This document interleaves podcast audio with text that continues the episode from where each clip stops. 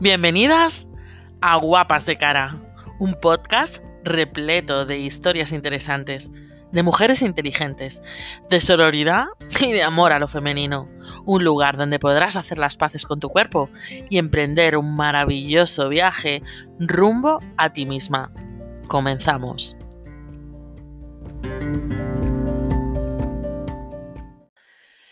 Bienvenidas, bienvenidos a un capítulo más de Guapas de Cara. Consolidándonos como el, tu podcast favorito, lo sé, cada vez me llegan más directos en Instagram diciéndome que se han visto un maratón de guapas de cara. ¿Qué os parece? Como si fuera la serie de moda. Ahora la moda es escucharse todos los capítulos de, guapas de cara, no me extraña, porque, porque es verdad que bueno, tenemos unas invitadas muy, muy interesantes y de lujo. Así es que hoy, eh, recién llegada de Canarias, eh, de las jornadas contra la gordofobia, eh, la verdad que, cojo este capítulo con mucho, mucho amor porque es una persona a la que quiero de manera personal muchísimo eh, y a la que tengo muchas ganas de desvirtualizar y abrazar fuerte. Y estoy segura de que os va a encantar porque, bueno, eh, nuestra invitada de hoy está llena de amor y de dulzura. Y bueno, se ha abierto muchísimo en el capítulo y nos ha contado, pues, cómo, cómo bueno, la vida la ha traído a, lo que hace hoy en día. Así es que no me enrollo y os dejo con el capítulo de hoy.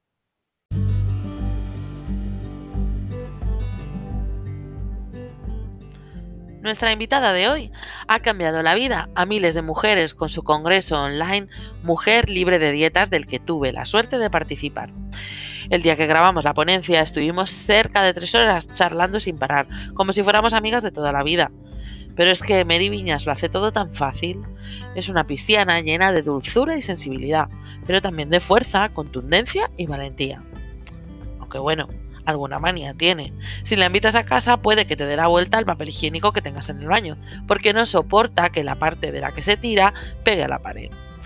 Mary Viñas es psicóloga y coach, experta en psicología de la alimentación y acompaña a mujeres para que tengan una mejor relación con la comida, disminuyendo la culpa, la vergüenza y disfrutar de la vida sin restricciones.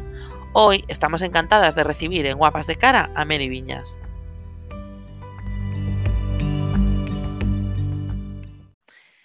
Hola Mary, bienvenida. ¿Cómo estás? Muy bien, muy contenta, ilusionada de estar aquí después de los podcasts que llevo escuchando de las entrevistadas. Me hace mucha ilusión, la verdad. Es un, placer y un honor. La verdad es que sí, están quedando unos episodios ahí tan bonitos y, como no, tenías que estar tú, la creadora de ese congreso que ha cambiado la vida a tantas y tantas mujeres. Eh, Eli siempre lo, dice, que le has cambiado la vida, desde que, desde que vio el Congreso, la verdad es que tuvo una difusión súper, súper alta. Y, mm, y, bueno, pues cuéntanos un poco, Mary, ¿a qué te dedicas? ¿Y qué te ha pues llevado hasta aquí? Me ha llevado hasta aquí, ¿a qué me dedico? Bueno, em, yo soy psicóloga de formación y soy coach. Lo que pasa es que entre medio a mí me gustaba mucho la comunicación. Y yo no sabía si ser psicólogo o periodista, ¿no? Y aquello que quería hacer las dos cosas, total. Bueno, estudié psicología y luego me fui un poco por ahí, por el mundo de la comunicación. Digo yo que me desvié unos 10, 12 años en este mundo de la comunicación porque luego volví y no considero en realidad que me desviara, simplemente, pues bueno, la vida, ¿no? Te va llevando a otros sitios y luego vas uniendo los puntos y ves que todo tiene relación, ¿no? Pero bueno, eh, después de, pues eso, unos 10, 12 años trabajando en el mundo de la comunicación, me entró mi crisis yo pensaba que esto, si a ti lo que te gustaba era acompañar a personas y esto de la psicología y dónde ha quedado todo esto. Y entonces estaba el boom un poco de ahí del coaching y me formé como coach y ahí cuando lo practiqué dije, es que esto es lo que me gusta, ¿no? En psicología no nos habían hablado nada de, de lo que era el coaching, bueno, es que no, no hablan de esto, todavía a día de hoy me parece que no hay ninguna asignatura. Y esta parte más práctica, esta parte más de, ostras, ¿no? De moverte hacia adelante, de los objetivos, a mí me encantaba. Y bueno, ahí ya hice una transición eh, pues a dejar pues, mi trabajo y a montarme por mi cuenta. Y bueno, al principio de un tipo de coaching más para todo el mundo, ¿no? Así como gente que quería también cambiar de trabajo, gente que no sabía cuál era su pasión, un poco pues lo que se le llama el life coaching, ¿no? Así más general. Y bueno, ahí también me empecé a dar cuenta que las mujeres que se acercaban a mis procesos siempre había un punto en común, que es que no estaban a gusto con su cuerpo o que no comían, o con el tema de la comida, era bastante recurrente, era algo que iba saliendo ahí. ¿no? Y, y, bueno, mm, tardé unos años en darme cuenta de que, ostras, que ese era mi tema, ¿no? Mi tema, porque bueno, supongo que luego saldrá a lo largo del podcast, pero yo tuve también mis temas con, con, la alimentación, ¿no? Era algo que yo había como aparcado y ya no pasa nada, pero es como que fui uniendo puntos y dije, ostras, es que las mujeres se lo están trayendo aquí, ¿no? En estas sesiones de coaching que, tienen estas dificultades, que no pueden avanzar en otras áreas de la vida porque este tema no lo tienen resuelto. Y, y tú has pasado por algo así, ¿no? Entonces, bueno, ahí dije, no, no, al principio era como una negación de yo no me puedo dedicar a esto porque no sé, es que no sé ni cómo salí yo, ¿no? Entonces, ¿cómo me puedo dedicar a esto? Entonces, luego allí, bueno, me especialicé, ¿no? Que por suerte hoy pues ya tienes más, más donde estudiar, donde formarte y me especialicé en psicología la alimentación y bueno, pues a día de hoy lo que hago es acompañar a mujeres, ¿no? Que, que quieren hacer las paces con la comida consigo mismas también, ¿no? Porque al final hay una pelea interna, sobre todo nos damos cuenta de que nada tiene que ver con la comida, todo esto, sino con tu estado interno, ¿no? Y ahí estoy. Esto es lo que hago así de forma resumida. Nada, ahí es nada, ¿no? bueno, he, dado vueltas, ¿eh? He dado vueltas para llegar hasta aquí y, yo creo que también el, entender que sí, que era esto, ¿no? De alguna manera, el aceptar que sí. Para ello también tuve que aceptar todo lo que me pasó a mí, ¿no? Que, bueno, que lo había, como te digo, pues escondido un poco, ¿no? Era como, esto no me ha pasado. Y como no fue muy grave, pues lo puse debajo de la alfombra casi para que, bueno, no, me afectara ni a mí ni a nadie, ¿no? Como una parte oscura de mí. Hmm. Claro, bueno, también casi todo lo relacionado con la comida y el cuerpo en general se suele esconder. Es algo que no se suele hablar entre, entre amigas, entre, con tu familia, es algo como de lo que te avergüenzas, ¿no? Mm. Y, y además muchas personas que además que tienen el cuerpo normativo eh, nos cuentan como, pues efectivamente, que, que, que ya sienten como más vergüenza aún. Eh, hoy mismo he recibido un mensaje ¿no? de una chica que tiene un cuerpo normativo y dice, jo, es que al escuchar a las personas gordas me avergüenzo más aún de sufrir esto, ¿no? Y eso también, pues, oye, es algo que, que yo creo que hay que abrazar todas las casuísticas y todas las, las, posibles cosas que nos puedan pasar, ¿no? Y bueno, te voy a preguntar un poco más así en general. Eh, ¿Cómo ves, sobre todo con la perspectiva actual, ¿no? El mundo de la imagen, de la belleza, em, bueno, un poco la esclavitud de la belleza, ¿no? Como, mm. como se suele decir. Bueno, es que la palabra esclavitud ya lo dice todo, ¿no? pues yo creo que se nos ha ido de las manos, sinceramente, ¿no? O sea, creo que hemos entrado ahí de una manera muy sin ser consciente, ¿no? Creo que es una cárcel. O sea, es cuando ya pensaba, esto es como una cárcel de mujeres, ¿no? Es que no, no hay otra definición, es que entras ahí porque quieres encajar y, lo vas persiguiendo sin darte cuenta ya desde muy pequeñitas, ¿no? El otro día escuchaba una, una chica que hablaba sobre temas de belleza, pero hace un tipo de belleza como más emocional, más consciente, nada de cremas, sino todo con aceites esenciales. Y decía, ostras, es que la publicidad, ¿no? Todos los todas las palabras que ya nos dice, pues van a agredir y atacar a la mujer, ¿no? Y no me, no me había parado nunca a pensar en la palabra las imperfecciones, ¿no?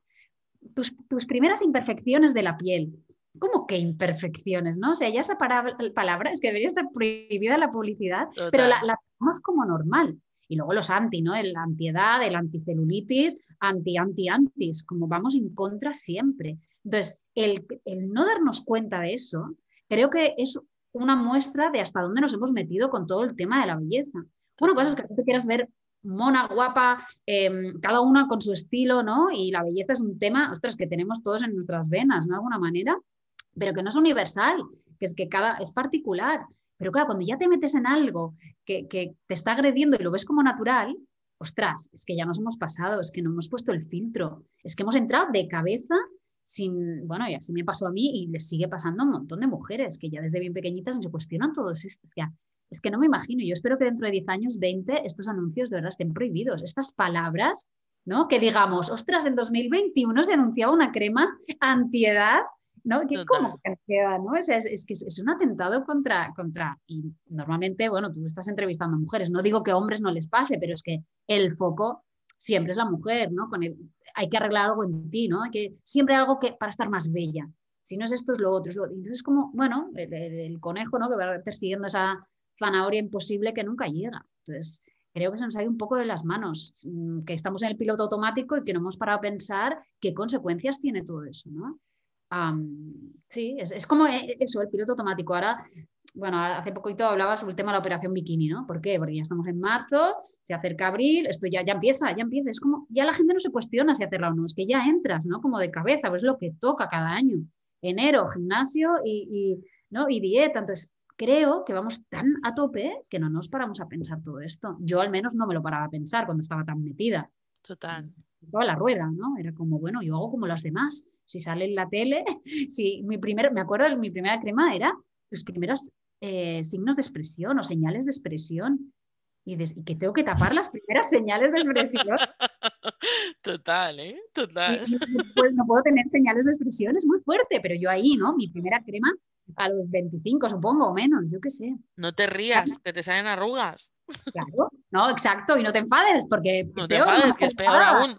Porque las de la sonrisa, las, las arrugas de la sonrisa son mejor, quedan bien. Es que, es que.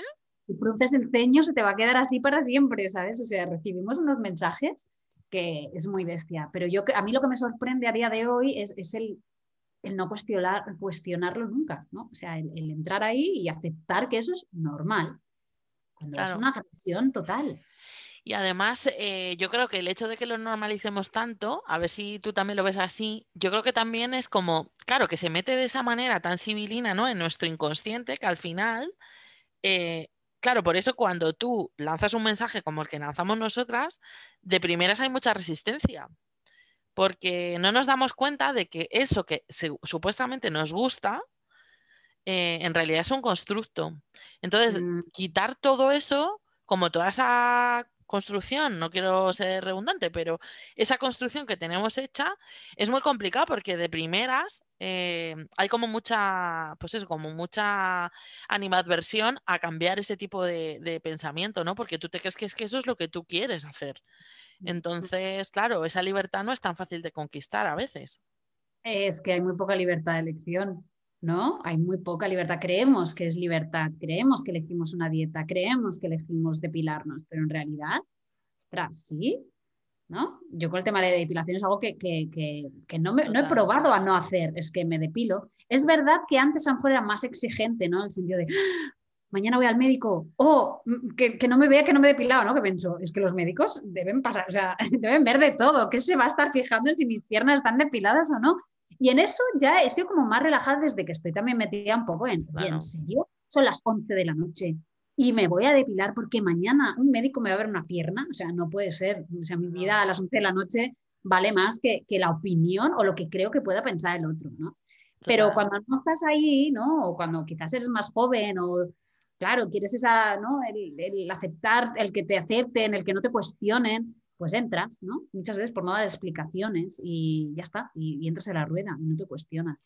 bueno, al final, claro, o sea, ponerle en punto de conciencia esos comportamientos también están bien, porque al final sí que puedes, bueno, pues al final ser consciente de que no eres libre, es decir, pues lo hago porque sé que si no voy a ser penalizada socialmente y ya está. Entonces, pero vamos, libertad, libertad no es. Poca. Libertad es la de todas esas mujeres que llevamos muchos años que siendo lunes y no diciendo hoy tengo que empezar la dieta. Eso es eh, libertad, total. Sí, sí, sí, sí, porque lo normal es venga, llega el lunes otra vez, ¿no? Lo que espera la sociedad y los demás de ti, ¿no? Después de un fin de semana en el que he comido lo que me ha apetecido, pues eso que se espera, que el lunes comas lo que no te apetece. O sea, ¿dónde hemos entrado, no? Es total, total, total. Es, eh, eh, o sea, la libertad realmente es lo que dices tú, la libertad de elegir, porque a veces en la libertad de hacer no nos damos cuenta de cómo ese hacer está condicionado por todas estas creencias. Entonces, es como súper importante. Exacto.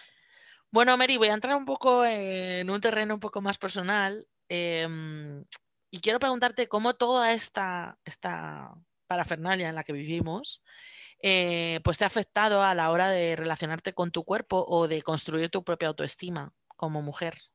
Mm. Pues, pues me afectó de lleno. Bueno, digo me afectó, hablo en pasado, pues rememorando un poco mi, mi adolescencia, ¿no?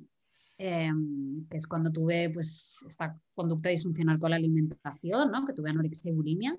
pero como siempre digo, fue algo que no, ni me ingresaron, ni estuve especializada, ¿no? Entonces, por ello yo pensaba que no era tan importante. Pero no era así, al final estaba metida en el mismo hoyo, ¿no? Mental y, y, también físico. Luego, ¿no? A día de hoy entiendes que el cuerpo no define el que tu trastorno sea mejor o peor, estás en el trastorno y ya, ¿no?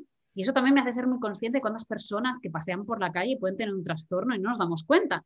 Porque al final el ejemplo de una persona anoréxica normalmente es muy, muy delgada, o te, muestran el de la bulímica, que es lo contrario, y dices, no, no tiene nada que ver, ¿no? Pero son estos, bueno, pues como ejemplos que te ponen y hay todo un amplio espectro, ¿no? Y como yo estaba como más o menos normal, claro que perdí peso, eh, pero estaba ahí que, bueno, nunca me hospitalizaron, pues yo como que le quitaba importancia, ¿no? Entonces, bueno, yo de jovencita me fascinaba Claudia Schiffer. O sea, yo era una enamorada de Claudia Schiffer, era el boom, ¿no? De todas estas modelos de los 90 esto me pasó en el año 96, con mis 16 años, y yo me acuerdo que, las revistas que compraba se me formaba casi la habitación, ¿sabes? O sea, así de, de, de, friki era la cosa. Y, y, bueno, y aquella sensación, yo recuerdo, aquella sensación de pensar, ¿por qué no puedo ser una de ellas? No? Nunca voy a ser una de ellas. Ya ves tú, ya ves tú, qué, pensamiento más tonto, más de, pero bueno, adolescencia, ¿no? Y, bueno, yo tenía una personalidad pues también supongo muy perfeccionista, pues de los estudios me iban bien, todo como muy, ¿no?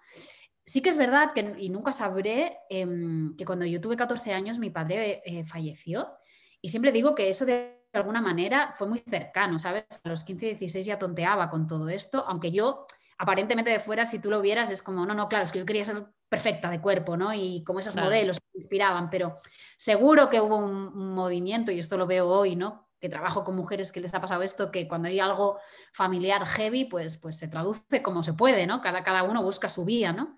Y pues quizás mi foco estaba ahí, ¿no? En ser todavía más perfecta, en tener mm, el cuerpo que consideraba que encajaría, el en esto no puedo fallar. Y ahí, pues bueno, yo tuve muchos complejos, ¿no? Eh, que no me gustaban de mi cuerpo y que pensaba que yo podía controlar, ¿no? Que es esta historia loca también de que puedes controlar tu cuerpo y que lo puedes poner a tu diseño como quieras y no. Y, te hablo de esto estando ya delgada, ¿no? Porque mi cuerpo pues es normativo, pero, pero bueno, al final es una enfermedad mental y, y, esto pues pilla a quien pilla, ¿no? De alguna manera. Entonces, bueno, ahí pues como tú has dicho, ¿no? Mucha vergüenza, muy, muy poco compartir, no, no, yo lo ocultaba, ¿no? ¿no? Es como yo pensaba que tenía todo el mundo engañado, pero en realidad no tanto. De hecho, a día de hoy, hace poquito tuve una conversación con una amiga em, de las que iba al pueblo, en el pueblo de Teruel, hmm. eh, en verano, con lo cual me veían de verano en verano. Y yo le decía, no, porque claro, es que me pasó esto. O no, vieron mi entrevista del Congreso y tal. Y pensé, claro, es que no lo sabía. Y ella me decía, pues Mary, claro que lo sabíamos pero no sabíamos cómo decírtelo, ¿no? O sea, la gente, también yo creo que es muy importante hablar de estos temas porque, claro, con 15, 16 años, 17, se acaba de morir mi padre, me pasa ahora esto, o sea, ¿qué me van a decir? La gente no sabe qué decir ni cómo acompañarte con esa edad, ¿no? En cambio, no puedes engañar a tanta gente, ¿no? Obviamente mi madre lo sabía, mi hermano lo sabía, una amiga que tenía una hermana que estaba sufriendo bulimia lo sabía y entonces por eso ahí, ¿sabes? Estaba poniéndome el ojo. Pero, pero yo a mis más amigas nunca les contaba esto, claro que no y siempre buscando pues ese comentario de, ay, te has adelgazado, ay, que, ¿no? O sea, tú buscabas el, el, has adelgazado, para mí era un chute como una droga, ¿no? Eh, bueno, lo que pasa con este tipo de, historias, ¿no? Muy locas, la verdad. Mm, así que me afectó de pleno toda esta historia, porque sí, era como que yo veía que había algo que mi cuerpo no estaba del todo bien o que podía ser aún mejor y pensaba que a través de esto pues lo podía controlar y gestionar, ¿no? Y bueno, fue de toda una fantasía, porque obviamente no es así con todas las consecuencias que esto lleva. Claro. Mm. Y, mm, y, Mary, en aquella época, ¿cómo era la relación que tú tenías con tu cuerpo? ¿Cómo te relacionabas con él? Pues ahora que lo pienso, digo, qué desconexión tan grande. ¿No? O sea, yo, yo no me sentía en mi cuerpo. Esto de que ahora hablamos, ¿no? De vivir en tu cuerpo, de estar en tu cuerpo, yo no sabía lo que era eso para nada. Yo creo que vivía viéndolo pues desde fuera, como si fuera un globo aerostático, ¿no? Y lo veía desde ahí y entonces desde ahí me juzgaba, ¿no? Veía todo lo malo que, había ahí. Pero nunca me sentí como a gusto en mi cuerpo. Siempre mis ojos y mi mirada iban como a lo que estaba por mejorar, ¿no? Y que, y que debía tapar mm, si no estaba en proceso de mejora, ¿no? Entonces era esa vergüenza, ¿no? El no poderme, sobre todo, mirar, mm, para mí el culo era mi, máximo, ¿no? Mi culo y mis caderas Quizás también porque, bueno, es esa, historia que escuchas ¿no? cuando te empiezas a desarrollar y te viene la menstruación, de que se ensanchan las caderas y es como, oh, la muerte, ¿no? Esto ya es el primer defecto de la mujer, porque claro, ¿no? Luego vas a, O sea, entonces yo creo que ahí me quedé con el tema de las caderas, del culo, hasta que, bueno, el extremo de que, bueno, era agosto y yo iba con mi jersey de lana enganchado al culo, ¿no? Para tapármelo. ¿no? Y me acuerdo que había gente que me decía, ¿pero qué haces con jersey de lana en el culo? yo no, por si de frío. Yo, pero, o sea, ¿quién quieres engañar? que estamos en verano, que tienes 17 años, ¿qué haces con el jersey ahí, no? Y me daba como esa seguridad de, tapar, ¿no? Pero sobre todo yo te diría que es desconexión, es que yo no vivía nada, ni me sentía nada en mi cuerpo y que era como un objeto a que tengo que ¿no? moldear y diseñar mejor para sentirme bien y entonces ya estaré tranquila. Ya lo habré, como ya, pum, ya lo habré conseguido aquí también, ¿no? Mi 10 que puedo sacar en un examen ya lo tendré con mi cuerpo y obviamente nunca pasó, ¿no? Y con mucho sufrimiento todo ese trayecto. Mm. ¿Y cómo, cómo poco a poco fuiste reconciliándote con todo eso? Pues mira, no recuerdo tampoco un día o algo como muy clave de un antes y un después. Creo que fue en parte mucho cansancio mío de, yo esto no puedo seguir toda la vida. O sea, de decir, ¿en serio? ¿Ibas ya seis años así, engañando, escondiéndote, vomitando? No puede ser. Otro detonante fue, si escucha mi hermano este, este podcast flipará, pero otro detonante fue mi hermano. mi hermano mayor, siete años mayor que yo. Y, recuerdo que una vez pues entró a mi habitación súper preocupado y con los ojos súper vidriosos, diciéndome que estaba muy preocupado por mí. Y yo pensaba que le había engañado todo, que él no sabía nada, ¿sabes? Que aquí, bueno, entonces, que, que, él había, claro, por aquel entonces, pues no sé, Internet cómo estaría, ¿no? Pero bueno, como que él había averiguado y había hablado con algún amigo y que esto era una enfermedad y que estaba muy preocupado y que, qué podía hacer. Y yo me tengo esa escena grabada a fuego, ¿no? Porque, porque no sé, mi hermano es de las cosas que más quiero en este mundo y, verlo así a mí, ¡buah! Era como, no, no. Eh, entonces, eso fue un detonante, yo creo, importante, decir, no sé qué estás haciendo con tu vida y luego también decir, ¿así quieres vivir tu vida siempre? Entonces, bueno, fui a una psicóloga que para mí no me sirvió de nada y yo creo que ahí pensé, no quiero volver, o sea, tengo que hacer algo yo por mí misma. No puedo a psicología para arreglar esto. Claro, luego ahí, aparte me acuerdo, me dijo, ¿qué quieres estudiar? Y yo, psicología, ah, qué bien, ¿no? Y como que qué bien que estás aquí conmigo. Y yo pensaba, no, yo no quiero ser psicóloga como tú. Pero a ver, había un rechazo por, yo creo, el miedo a pues salir de ahí, ¿no? Porque me acuerdo que me prohibió el gimnasio, por ejemplo, esta mujer me dijo, no, no, hasta que no engordes tal, bueno, pues la vieja, el viejo paradigma, ¿no? Hasta que no engordes tal no eres al gimnasio, mi madre delante. Entonces, claro, pues, pues no, no me gustó ir ahí. Con esto, mira, también quiero decir que, que ya te digo, no sé si fue ella o fui yo que estaba, yo creo una combinación de las dos, esa resistencia, pero que a veces no encontramos la solución con el primer terapeuta y que desde aquí animo a que la gente siga buscando, ¿sabes? Sí, además que el, el terapeuta que le vale a una no le vale a otra. Claro. Claro, y no por eso es más profesional, esa mujer, oye, tenía un despacho, llevamos un montón de años, pero conmigo pues no. Y luego estaba eso, mi tema de que a mí me da un pavor y un miedo el, el, como recuperarme y el que yo todavía no estaba como, no lo había decidido yo que quería salir de ahí todavía, ¿no? Entonces, bueno, yo creo que fueron un poco pasando los años, el tiempo, el decir, esto no puedes continuar así, me cansaba también físicamente, ¿no? Por, pues, del vómito, de, del esconderme y, y un poco yo creo que poco a poco, pues otras áreas de mi vida fueron adquiriendo más importancia, ¿no? Es como que estaba más llena en otras áreas, ¿no? Y esta fue perdiendo como valor, era como, ya no necesitas quizás ponerle tanta atención ahí, ¿no? Pues quizás ya entré en la carrera de psicología, me gustaba muchísimo, eh, no sé, tenía otros intereses, ¿no? Que, que no el... Eso no significa que se me fuera el miedo, ¿eh? Pero ya no, quizás las conductas ya no eran tan, hacia, tan enfocadas hacia ahí. Y fue un poco a poco, yo creo que fue muy poco a poco, pero fue, sí, mm, decir, bueno, yo, no quiero más de esto en mi vida, ¿no? No me veo con 40 años haciendo esto, entonces pon solución ahora. Porque sobre todo yo creo que lo que llevaba bastante mal era la mentira, ¿no? Yo creo que mentimos mucho cuando estamos en una fase de esas, de sí, que lo he comido o no, no he vomitado, o vas mintiendo y vas haciendo historias. Y luego me acuerdo también de una escena de, que yo, yo escribía todo lo que comía y calculaba las calorías, ¿no? O sea, si un paquete de galletas eran 30 galletas y pesan esto, yo primero hacía el cálculo del peso de cada galleta por las calorías, típica regla de tres, entonces me he comido, vale, 20 calorías de galleta, ¿no? Y lo apuntaba. Yo tenía una libreta ahí, o sea, tenía mis apuntes de psicología los primeros años de la carrera y luego una libretita donde tenía apuntado todo esto. Y, ostras, cuando miraba eso pensaba, qué loca, qué loca. Entonces ya cuando empecé a decir qué loca, no, en el sentido de sin, ¿no? sin agredir a nadie ¿eh? con esta palabra, pero que qué loco todo lo que yo estaba haciendo cuántas horas estaba malgastando ¿no? en, escribir lo que, en calcular eso. Pensaba, no puede estar el resto de mi vida así, es que no puede ser. También yo creo que ahí, en eso, en eso que cuentas ahí eh, es donde se introduce muchas veces eh, esa gran mentira en la que se esconden tantos trastornos de alimentación, que es todo el tema del real fooding, del salutismo, ¿no? Como todo es healthy y es muy supuestamente sano y lo haces por salud, claro, ahí se esconden en esas conductas de controladoras, ¿no? De ver qué comes, cuánto comes, las calorías.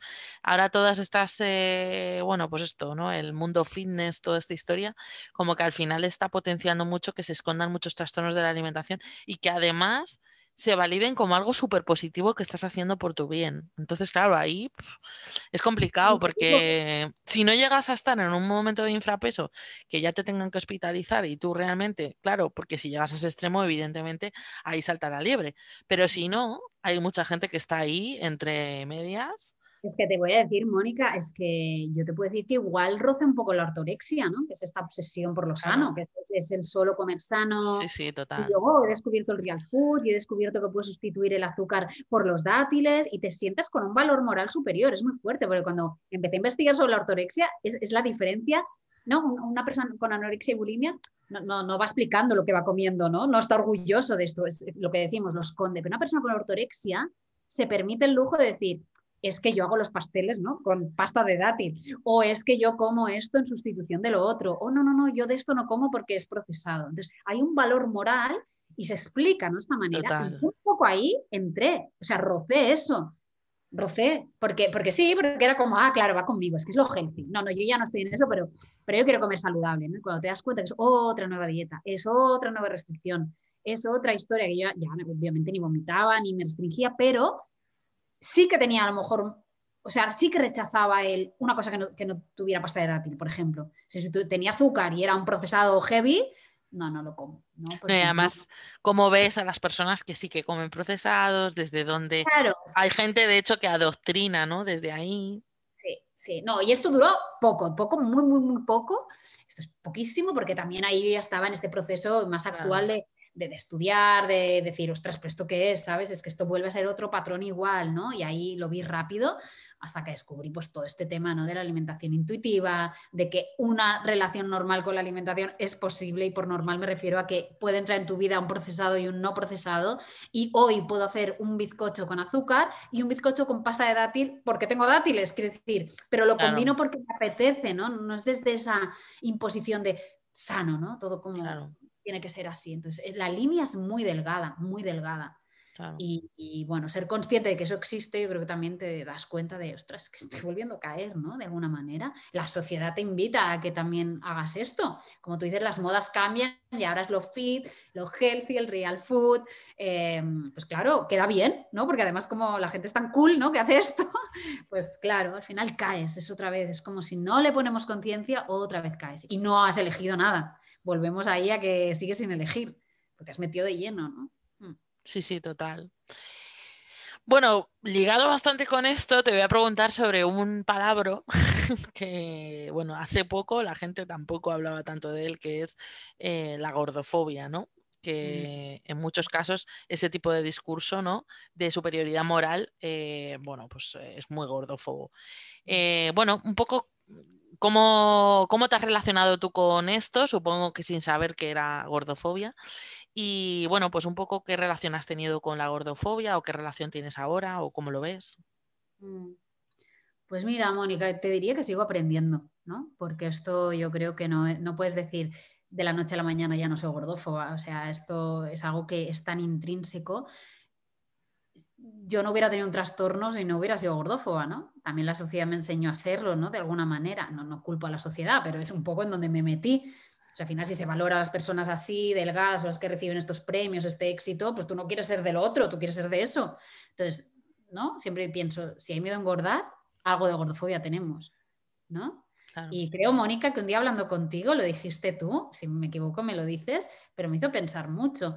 Gordofobia es pensar que mañana te levantas con 20 kilos, a ver cómo te sientan, ¿no? si, si, tú mañana no te afecta esos 20 kilos, pues venga, sigue, oh, pues no te afecta ya. Pero si lo estás viviendo mal, ¿no? Y es como, a nadie le va a gustar, ¿no? Entonces, ostras, ¿qué importancia le estamos dando a ese peso, a ese aspecto? Entonces, bueno, seguro que he juzgado, bueno, seguro no, he juzgado cuerpos no, he sido de decirlo, pero seguro que de pensarlo, ¿no? Em, pero sé y reconozco a día de hoy que ha sido también pues esas creencias que vamos cogiendo como del entorno, ¿no? Esas frases típicas de con esas piernas cómo puede llevar ese pantalón, ¿no? Total. Yo no sé dónde escuché eso, pero seguro que yo lo he pensado. Y claro, ahora el darte cuenta, el ser consciente, ostras, yo vivo en Estados Unidos ahora y veo cuerpos súper variados que visten como les da la gana y ole tú. Y mi mirada es súper diferente. O sea, para nada la que podía haber tenido X años con ese juicio, ¿no? Em, sí, sí, ahora pienso, pues, pues qué bien, ¿no? O sea, qué bien que lleve pantalones cortos con esas... ¿Y por qué no? O sea, ¿en qué momento alguien dijo que eso no podía ser así o que eso estaba mal? Total. Entonces, bueno, eh, pues, pues sí, seguro que he tenido esa gordofobia si no, no hubiera entrado en un trastorno, yo creo que es mi opinión y poco a poco pues aprendiendo muchísimo, ¿no? A, ver esa mirada diferente, a cambiarla. Nunca he sufrido, obviamente, siempre decimos que nosotras podemos hablar las de normopeso o gordofobia, pero no podemos hablar de, de, pues, de todas esas... Ahora me estoy leyendo el libro de Hambre, no sé si lo has leído, de Roxanne Gray. Y, y, bueno, explica toda su historia, todas sus limitaciones, ¿no? Al ser una persona gorda, ¿no? Me impactó mucho decir, o sea, es que no, no sabes lo que es ir a una reunión y preocuparte por qué tipo de sillas va a haber, ¿no? Y pienso, ostras, ¿no? Lo de la silla tú también lo has hablado muchas veces, Mónica, pero pienso, ostras, tú vas a una reunión de trabajo y, tienes que estar centrada en el trabajo, ¿no? A mí, de hecho, me pasó hace poco. Tuve un evento que se iba a retransmitir por televisión y, yo todo el rato preguntaba, pero ¿y cómo, cómo son las sillas donde nos vamos a sentar? Porque yo pensaba que en ese momento, que ahí está todo el mundo, ciento y pico personas que había en directo, más todas las que había por streaming, aparezco yo allí y no quepo en la silla, o sea, yo decía, madre mía, ¿sabes? Pero al final hay que también normalizarlo y decir, pues no, mire, es que yo necesito saber esto porque no me cabe el culo y te quedas tan ancha.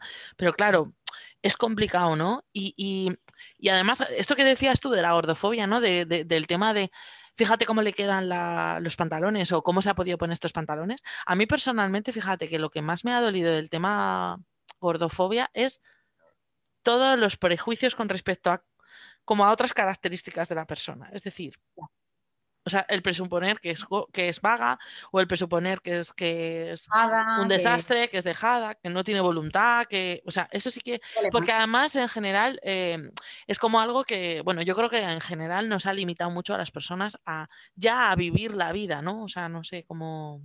Totalmente, totalmente. Mira, ahora me viene una frase que tenía un amigo que decía, no te fíes nunca de un gordo. Y a mí eso ahí me rechinaba y pensaba, pero ¿cómo? ¿Cómo no te fíes nunca de un gordo, no? Pero es esto que tú ahora justo estás diciendo, ¿no? Esta presuposición de no, no, porque si no tiene fuerza de voluntad para, o no es no sé qué, o no, no te fíes, ¿no? ¿cómo? Es una superioridad moral muy heavy, ¿no? Total, total. Y es muy bestia, es muy, muy... A mí, a mí lo que me, yo creo que me mueve hablar de gordofobia cuando hablo, que hablo muy poco, pero bueno, en el Congreso hablamos, ¿no? Es, es, que lo veo desde el punto de vista de injusticia social y yo estoy haciendo todo este movimiento para que haya una justicia, por tanto, eh, aquí también, ¿no? Entonces, esa denuncia, esa queja y esos límites que hay que poner a comentarios gordófobos, pues tienen que empezar desde ya, desde ya. El otro día tenía una, bueno, una de las mujeres que acompaño que tiene una tienda y es suya la tienda y entró una clienta que hacía tiempo que no veía y, y le dijo, ay, es que no te había conocido como estás tan gorda. ¿Tú crees que tenemos que que, admitir este tipo de comentarios. Entonces, bueno, trabajemos por poner límites, ¿sabes? Porque la gordofobia está en, en todos lados, pero si no trabajamos la nuestra propia...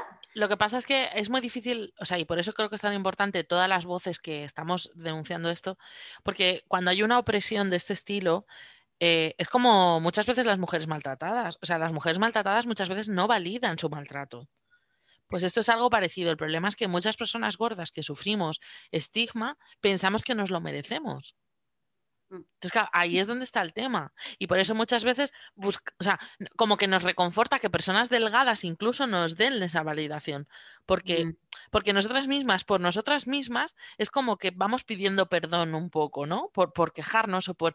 no- no- como que no nos creemos en derecho. Y claro, es que eso es un tema como súper profundo ahí, ¿no? Muy profundo. Y no es nada fácil, Mónica, seguro que no. O sea, poner límites en este sentido, un comentario de estos que te desencaja, ¿no? Totalmente, pues no es fácil. Y cuando te lo hace la señora de la tienda, pero cuando te lo hace un médico, claro, imagínate. Oh, no, no, aquí ya seguro que ya se habla de este tema, ¿no? Por Que- eso. pero- Mm. Bueno, te voy a hacer, ya estamos terminando. Te voy a hacer la... Mónica. Te voy a hacer la última pregunta, que es la pregunta que le hago a todas las invitadas, que es con relación a, bueno, pues a cómo se llama el podcast, que es si alguna vez eh, has dicho o has pensado o te han dicho, o bueno, cómo te relacionas con la frase con lo guapa de cara que eres. Mm, mm. Bueno, ahora la escucho y me chirría tanto, ¿no? Pienso, qué injusto. O sea, que, que, que injusta esta frase. O sea, ¿cómo que guapa de cara? ¿Qué es esto? Porque tenemos guapas por secciones, ¿no? O sea, no. Recuerdo también en mi adolescencia una amiga mía que me dijo, es que lo más importante es tener la cara bonita. Porque mira, el cuerpo luego lo puedes disimular, ¿no? Ya. Pero la cara hay que tenerla bonita. Y ella estaba lidiando con todos estos temas también, de cuerpo Claro. tal, pa' aquí para allá. Y, y yo estaba en pleno proceso de, pues esto, de este trastorno y pensaba, ah, bueno, vale, pues, pues si te dicen guapa de cara, pues está bien, ¿no? Está, es válido. Claro, luego también con los años vas cuestionando, ¿no? Esas creencias que te van entrando por ahí y dices, wow, qué injusto, ¿no? Qué injusto.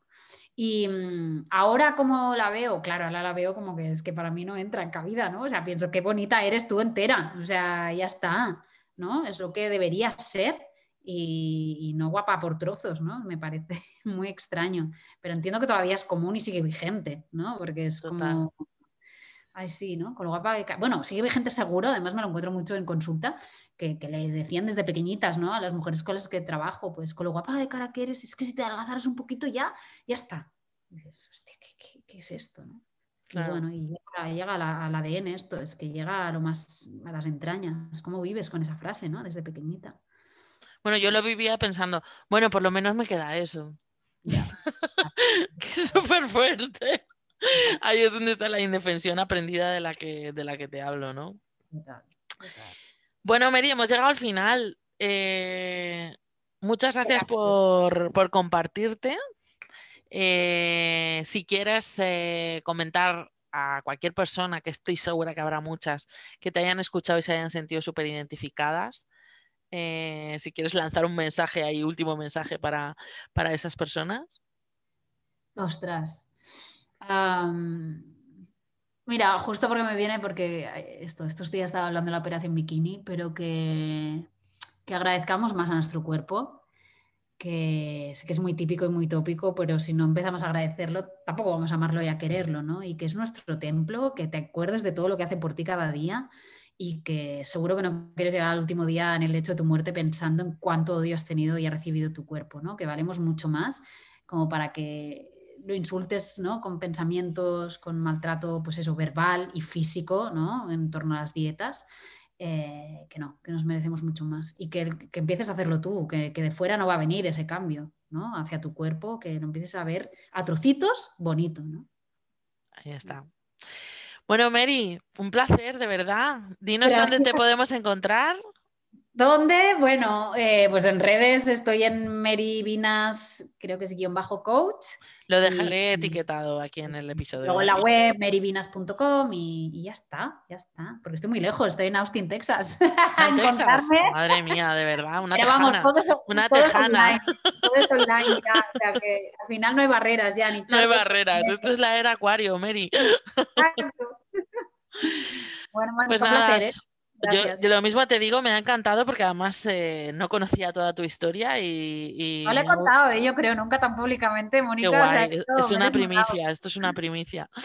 Así es que nada, te agradezco y te agradecemos, estoy segura, a todas las oyentes haberte compartido porque, bueno, pues yo creo que estamos en, eh, pues eso, siendo pioneras, contando cómo nos han afectado todos estos temas a nivel personal.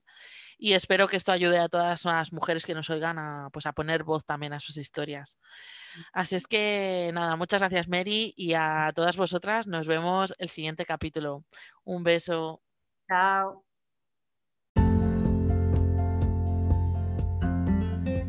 Muchísimas gracias por estar ahí. Si te ha encantado este episodio y todo lo que has escuchado, puedes tener mucho más siguiéndome en redes. Recuerda Sanamente Mónica en Instagram y en mi página web sanamentemónica.com. Nos vemos muy, muy pronto. Un beso.